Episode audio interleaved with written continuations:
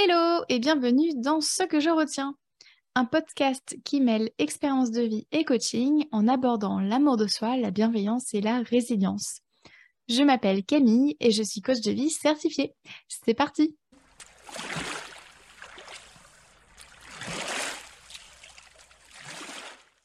Aujourd'hui, dans ce 19e épisode, qui est d'ailleurs un épisode bonus, je te partage à quoi ressemble ma relation à moi. Euh, on, en avait parlé un petit peu sur Insta et du coup, euh, voici le podcast, l'épisode de podcast à ce sujet-là. Alors, euh, un jour, j'ai réalisé que je ne pourrais prendre congé de moi-même. C'était un grand désespoir de l'apprendre et en même temps un vrai soulagement. j'ai compris que je serais obligée de me fréquenter coûte que coûte, ad vitam aeternam, et j'ai compris que j'allais devoir faire avec moi, avec moi-même, toute ma vie. Et ça peut paraître étrange euh, dit comme ça, mais c'est vraiment comme ça que je l'ai vécu. Et je te racontais d'ailleurs mon histoire dans l'épisode 1 de ce podcast, donc tu t'en sauras plus là-dessus. Euh, donc en tout cas pour, le passé. Mais euh, aujourd'hui, du coup, à quoi ressemble ma relation à moi? Eh bien, quand ça va pas, je cherche à comprendre le problème, je trouve des solutions et surtout, je me soutiens. Je me prends dans les bras et je souris en le disant. Euh, je me laisse le temps de traverser la tempête tout en me rassurant. Quand j'ai mal, je prends soin de moi, je me réconforte et je me soigne. Euh, je me parle avec compassion et avec amour. Quand j'ai peur, je m'autorise à avoir peur, je viens me rassurer. Quand je suis triste, je me donne l'espace de pleurer et d'accueillir ma tristesse. Je me console. Quand je n'arrive pas à faire un truc, je m'encourage. Quand j'ai réussi un truc, je me félicite. Et quand je suis heureuse, je me laisse le droit au bonheur. En fait, je prends autant soin de moi qu'on prendrait soin d'un être cher. Et aussi, je m'observe beaucoup et je me questionne beaucoup. Par exemple, quand je remarque que je ne range plus après moi, euh, avant, je sais que je me serais incendiée d'être aussi bordélique et euh, je me serais criée dessus comme ma mère le faisait lorsqu'elle voyait l'état de ma chambre. Aujourd'hui, euh, je me demande pourquoi est-ce que je ne range plus derrière moi. Souvent, c'est parce que je suis fatiguée. Du coup, je me dis, mais alors quel type de fatigue est-ce que je ressens? Et c'est souvent chez moi du mental ou du physique. Ensuite, je me demande pourquoi je ressens cette fatigue. Euh, parce que je ne fais pas assez de pauses durant ma journée de boulot ou bien à cause des maladies chroniques. Du coup, je comprends que j'ai besoin de me reposer et euh, de m'organiser différemment je comprends du coup pourquoi j'agis de la sorte et m'aide à combler mes besoins. Euh, quand je... Et un autre exemple, euh, euh, quand je procrastine sur des trucs plus ou moins importants, je sais qu'avant, je me... Je me serais... Alors, clairement, je veux parler crûment, mais c'est comme ça que je me parlais. Et, et je tiens à, à, à, dire les choses avec transparence parce que, ne serait-ce que pour avoir un peu d'humanité commune, quoi, qu'on se rend compte qu'on bah, qu'on se part tous comme de la merde, enfin, à différents degrés, hein, mais euh, c'est vrai que les pensées qu'on se dit euh, de soi à soi, enfin, la manière dont on se parle, bah, on n'en parle pas haute voix. Et, euh, voilà, je, tiens à te partager la manière dont moi je me parlais, justement quand je me rendais compte que je procrastinais sur des trucs plus ou moins importants. Donc, avant, je me disais que j'étais qu'une branleuse, que j'étais incapable de faire des choses simples, une sans volonté, qui avait besoin de se sortir les doigts et se mettre un coup de pied au cul. Rien que de le dire, c'est violent. Euh, aujourd'hui, je me demande en fait pourquoi je voulais faire la tâche à la base. Ensuite, je me demande à quel point c'est important pour moi que cette tâche soit faite. Et enfin, je me demande quel inconfort je cherche à éviter. Ensuite, je me demande quel inconfort je préfère. Donc, typiquement, procrastiner, c'est inconfortable, donc, ou bien faire la tâche, qui est aussi inconfortable. Et dans tous les cas, je m'aide durant ce processus. Et si je choisis l'inconfort de faire la tâche, alors je me prends par la main et je fais en sorte de me rendre la vie plus facile. Et bien entendu, je m'encourage beaucoup, beaucoup. Ensuite, euh, ma relation aux autres s'est largement améliorée car j'ai une bien meilleure compréhension de moi. Avant, j'étais tout le temps dans l'attente vis-à-vis des autres. J'attendais qu'on me propose des choses, qu'on devine ce que je pense, qu'on devine ce, dont j'ai besoin, qu'on devine la meilleure façon de combler mes besoins. J'attendais qu'on me témoigne de l'amour. J'étais souvent déçue des autres parce qu'ils ou elles ne savaient pas comment être autour de moi. Et oui, j'ai éprouvé de la déception aussi envers mon mari, mes proches et aussi les membres de ma famille. Et en plus, comme je me répétais que je n'étais pas assez bien pour, pour eux, eh bien, je n'investissais pas beaucoup dans nos relations. Je ne donnais pas souvent mon avis, je ne proposais rien, je ne proposais, je, ne prenais d'ailleurs pas de nouvelles. Pour autant, qu'on se le dise, je l'ai jugé sévèrement de ne pas m'en donner. Voilà, voilà. Du coup, je transmettais une image faussée de moi, celle d'une nana toujours d'accord avec l'autre. Sauf qu'en fait, ça me coûtait tellement. Hein. J'avais même la flemme de voir certaines personnes proches parce que je me disais que je n'aurais pas mon mot à dire, que ça allait encore se passer comme il ou elle voulait. En fait, je ne me donnais pas l'opportunité d'être. Je subissais totalement l'autre. Je subissais euh, le... Enfin oui, je, subissais l'autre. Et tandis que, en fait, maintenant, euh, comme je sais identifier mes besoins, et je sais aussi les combler par moi-même, je n'attends plus que les autres me nourrissent à la petite cuillère. Non, non, c'est fini, cette époque-là est révolue. Aujourd'hui, j'ai tellement plus de temps pour profiter de celles et ceux que j'aime. Je n'attends plus rien de mes proches, si ce n'est que chacun, chacune passe un bon moment ensemble. Je n'ai plus non plus cette charge mentale de devoir euh, anticiper tous les besoins et envies des unes et des autres, et des uns et des autres. En fait, je suis pleinement disponible pour chaque relation. Je me sens libre, mais genre vraiment quoi. J'ai plus, euh, en fin de compte, il y a plus que, j'ai plus à m'occuper que de moi. Et ça, c'est une légèreté au quotidien, vraiment. Du coup, je suis profondément heureuse de passer du temps avec ces personnes qui comptent pour moi parce que euh, bah, tout ce que je veux, c'est passer du temps avec eux, point, finalement. D'ailleurs, maintenant, euh, je passe du temps avec mes proches. Avant, j'avais tout le temps peur qu'on juge mon chez-moi, mes faits et gestes, etc., que je préférais entretenir une relation par écran interposé.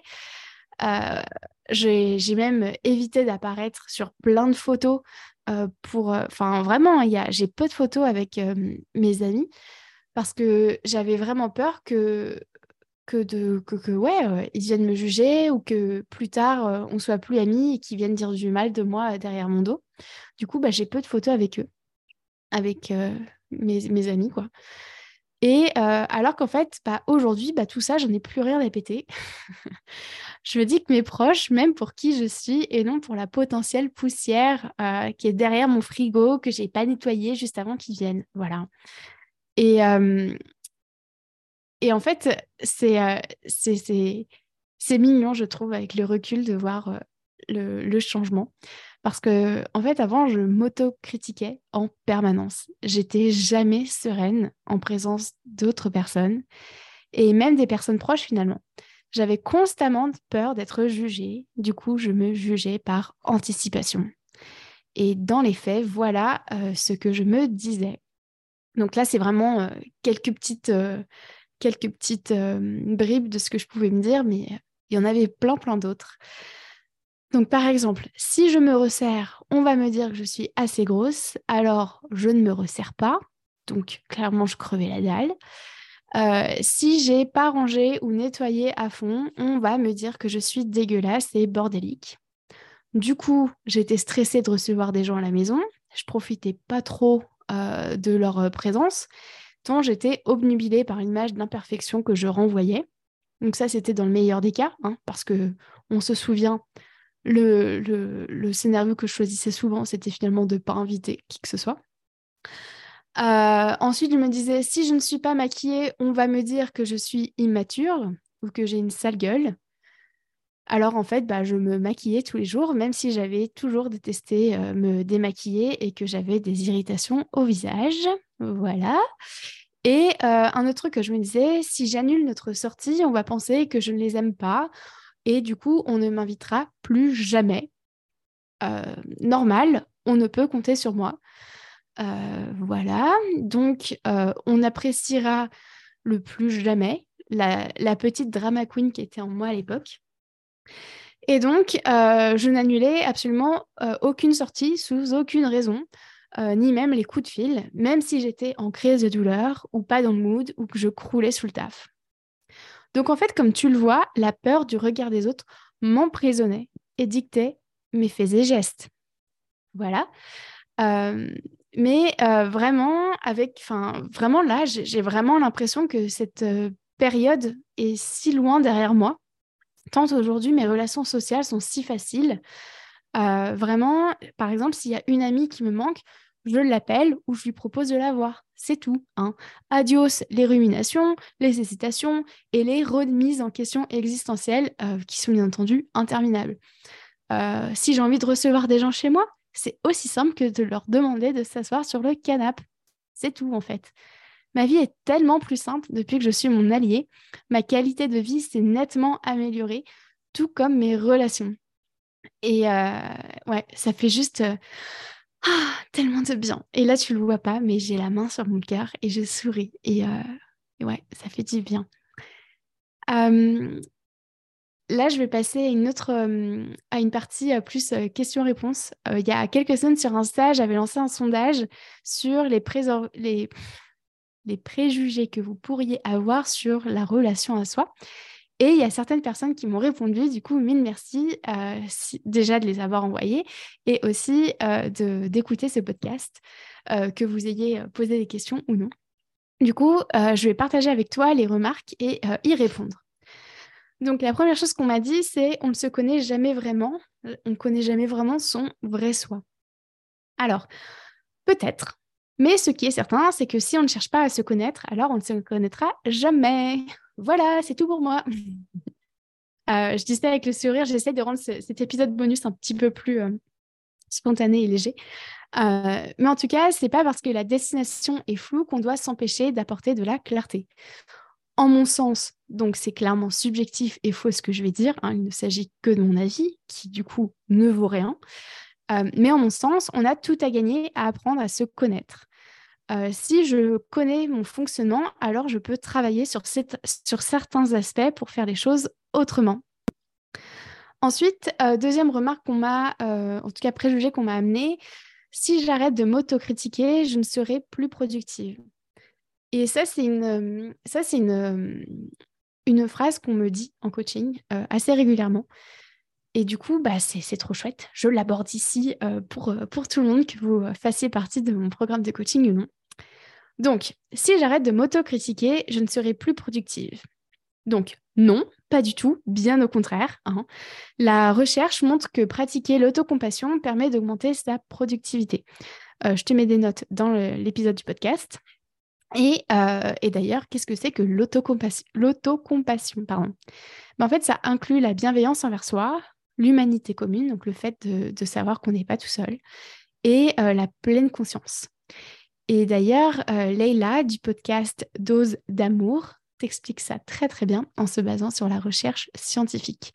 Je te mettrai la même chose, les liens, le lien vers son podcast directement dans les notes de mon épisode une autre chose qui me dit des fois, et que vous m'avez d'ailleurs partagé sur Insta, se parler avec bienveillance, ça demande des efforts. Eh bien oui, mais non. Voilà. C'est-à-dire qu'en fait, comme toute nouvelle chose, ça nous demande de l'énergie. Et plus on le fait, moins ça nous prend de l'énergie. Ensuite, tu sais déjà parler avec bienveillance. Hein. Regarde comment tu parles à tes proches et à un bébé. Voilà. Quant à la notion d'effort, il s'agit là d'une question de perspective. Donc pour moi, faire un effort, c'est que ça nous coûte. Et euh, le dictionnaire Larousse vient définir un effort comme euh, étant une mobilisation volontaire de force physique, intellectuelle ou morale en vue de résister ou pour vaincre une résistance. Donc si tu estimes ta démarche comme étant un effort, alors c'est que tu cherches à vaincre une résistance. Donc, en mon sens, apprendre à cultiver la bienveillance envers soi se fait avec amour et non effort. L'amour, c'est fluide, c'est léger, ça nous tire vers le haut, ça fait du bien, quoi. du coup, c'est quand même plus agréable de faire les choses avec amour plutôt que par contrainte, non? Euh, une autre euh, remarque, un autre préjugé qu'on m'a amené euh, sur Insta, c'est si je deviens bienveillant ou bienveillante envers moi, alors je vais tomber dans l'autocomplaisance. Et ça aussi, c'est quelque chose que mes clientes m'ont beaucoup répété. en tout cas, beaucoup de clientes me l'ont dit, et ce depuis que je coach depuis un, an et demi. En fait, euh, donc je, la, je la répète, si je deviens bienveillant ou bienveillante avec moi, alors je vais tomber dans l'autocomplaisance. Eh bien, non. Être bienveillant ou bienveillante envers soi, ça veut dire que lorsque tu fais un truc pas cool, tu ne te juges pas, mais tu cherches à comprendre ce qui s'est passé. Euh, tu cherches à comprendre la raison de ton comportement. Tu vas identifier le ou les besoins qu'il y avait derrière ton comportement et tu utilises ça, euh, donc la curiosité, pour avancer. Donc finalement, non, tu, ne tombes pas dans l'autocomplaisance. Hein, ça, c'est pas euh, ah j'ai fait tomber ma tasse, euh, ah bon bah voilà, non, ou bien c'est pas ah j'ai, harcelé cette personne, oui bon bah voilà, j'ai pas fait exprès quoi. Bah en fait non, c'est pas ça l'autocomplaisance. C'est pardon, si ça c'est l'autocomplaisance. C'est pas ça la bienveillance. La bienveillance c'est se dire ouais j'ai fait un truc pas cool et, et je je veux plus faire ces choses là en fait. C'est je, veux apprendre à faire autrement et pourquoi est-ce que je l'ai fait, etc. Donc, et le fait de, se questionner comme ça, ça nous amène à, faire les choses autrement. un autre préjugé qu'on m'a amené, c'est se parler avec bienveillance, c'est être dans le contrôle. Alors non plus, finalement. avoir une relation à soi qui est apaisée, ça veut dire laisser place à l'imperfection humaine. Hein. Que lorsque l'on s'autocritique, on ne va pas se, que finalement, en fait, quand on s'autocritique, point, on n'est pas obligé de se juger et de se taper sur la gueule en plus. Hein. Donc, je te renvoie à l'épisode 18 sur comment condamner ses actes sans se condamner. Et, et finalement, euh, parce qu'en fait, voilà, quand on, quand on est dans le contrôle, c'est qu'on cherche toujours, euh, finalement, euh, enfin, toujours, je vois hein, ce que je suis en train de faire, je suis en train de grossir le trait. quand on est dans le contrôle, on cherche à. On est, on est en quête perpétuelle vers la perfection, finalement. Du coup, on contrôle constamment nos faits et gestes, et, et ça va être ça pour pour tout de suite la, première chose qui me vient c'est la bouffe en fait contrôler sa bouffe contrôler son corps contrôler tout ça ça c'est du contrôle c'est avoir des, des, règles strictes et, et, ne pas y déroger et, et, avoir le petit gendarme sur notre épaule qui me dit fais ci fais ci fais ça fais pas ça alors qu'en fait se parler avec bienveillance c'est accepter que des fois on, on s'autocritique point c'est se dire ah oui là c'est vrai ce matin quand je me suis vue dans le miroir, je me suis dit que j'étais grosse. Oui, ok. Bah, du coup, pourquoi est-ce que je me suis dit ça? Et je, te partage euh, là euh, un exemple que j'ai vécu dans mon quotidien. Il y a quelques semaines, je me vois dans le miroir et euh, je portais des fringues que j'adore. Et là, quand je me suis vue dans le miroir, je me suis dit, je suis trop grosse. Et donc, l'autocritique, c'est clairement une phrase là qui vient, c'est une pensée grossophobe. si je m'autocritique par-dessus ça, en fait, je vais me dire non mais franchement, euh, t'es coach bienveillante, euh, enfin tu, tu coaches, t'aides les gens à, à, s'accepter telles qu'elles sont, enfin les personnes à s'accepter telles qu'elles sont, tu les aides à se détacher du regard des autres. Et en fait, euh, bah toi, t'es une coach en pipeau parce que t'as encore une pensée grossophobe, c'est pas bien et compagnie. Non, à la place, que je me suis dit, c'est tiens, c'est intéressant que mon cerveau m'envoie cette pensée. Pourquoi est-ce que je pense ça? Parce que je suis dans une société grossophobe. Point. Et, et ensuite, je me dis, en fait, de quoi j'ai besoin? Et en fait, je me suis rendu compte que je portais des fringues dans lesquelles j'étais pas à l'aise ce jour-là. Euh, j'étais en jean et en fait, j'avais, j'avais pas envie d'être en pantalon. Je voulais pouvoir euh, être hyper euh, mobile, enfin voilà. Et du coup, j'avais pas envie d'être en pantalon. Du coup, j'étais me mettre une robe, c'était nickel, tout simplement. Et, et le, le, la bienveillance, c'est ça en fait, c'est accepter qu'on a des pensées, accepter qu'on a des point. Et, et, sans les juger en fait. Ouais, j'ai des pensées grossophobes des fois, est-ce que pour autant je, m'arrête à là et je leur donne tout le pouvoir ou je me tape sur la gueule à chaque fois que j'en ai une? Non, en fait, parce que ça, c'est pas être bienveillant. Euh, voilà, et euh, le dernier préjugé qu'on m'a euh, amené, c'est avoir une relation avec soi qui est apaisée, ça veut dire observer ses pensées. Eh bien, absolument. Savoir ce qu'on pense et se donner le choix de penser autrement. Et là, je te renvoie à l'épisode 3 du podcast. Du coup, pour conclure euh, cet épisode bonus, euh, je tenais à te dire que cultiver la bienveillance envers moi a clairement changé ma vie. Je me sens mille fois mieux dans mon corps, dans ma vie, dans mes interactions sociales.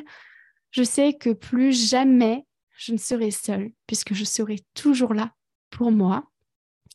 Et euh, je te souhaite vraiment d'avoir une relation aussi chouette que ça avec toi. Et c'est pour ça que j'ai créé LCC, donc mon entreprise. C'est pour te permettre à toi euh, d'avoir des clés, en fait, les clés de l'amour de soi, donc vraiment pour te transmettre les clés pour ouais, cultiver l'amour de toi, l'amour de soi du coup, la bienveillance, de la résilience. parce qu'en fait, on ne nous apprend pas à nous écouter. On ouais, on nous apprend pas à nous faire confiance alors que seuls, seuls nous, en fait, savons ce qui est bon pour nous. Et, et, à travers mes contenus gratuits, donc sur les réseaux sociaux et sur ce podcast, je te donne des pistes concrètes pour améliorer ta relation à toi. Et par conséquent, améliorer ta relation aux autres. Hein. On a bien vu un peu plus haut, comme tout est lié. Et du coup, sache que si tu as besoin d'aide pour mettre en application ces pistes concrètes, sache que tu es normal, clairement. D'après mon vécu et celui de mes clientes, c'est pas évident d'apprendre à se connaître hein, dans un monde qui nous pousse à nous fuir. Donc, je peux t'aider à faire la paix avec toi, à être là pour toi, à te prendre par la main et te tirer vers le haut. Donc, euh, mon programme Relation à soi te permet justement d'apprendre à te détacher du regard des autres pour enfin vivre ta vie.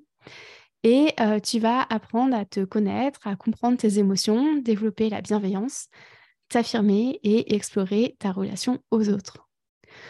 Donc, encore une fois, je te propose tout ça aussi à travers mes contenus gratuits. Néanmoins, si tu souhaites passer à l'action, et euh, bah, finalement, je t'invite à rejoindre mon programme et à réserver ton appel découverte. C'est un appel qui est gratuit et non engageant. C'est important de le répéter, c'est gratuit et ça ne t'engage à rien. Cet appel, il a pour but de t'aider à faire le point sur ta relation à toi et à la place, euh, et, finalement à, définir la place que prend la peur du regard des autres dans ta vie ça va aussi nous permettre de faire connaissance et de voir si on a envie de bosser ensemble, hein, parce que rien de tout ça n'est automatique. Et du coup, euh, tu retrouveras plus d'infos euh, sur mon Insta, euh, Camille, et aussi sur mon site internet www.lacoachcamille.com. Voilà pour aujourd'hui. Et du coup, toi, qu'est-ce que tu retiens de cet épisode?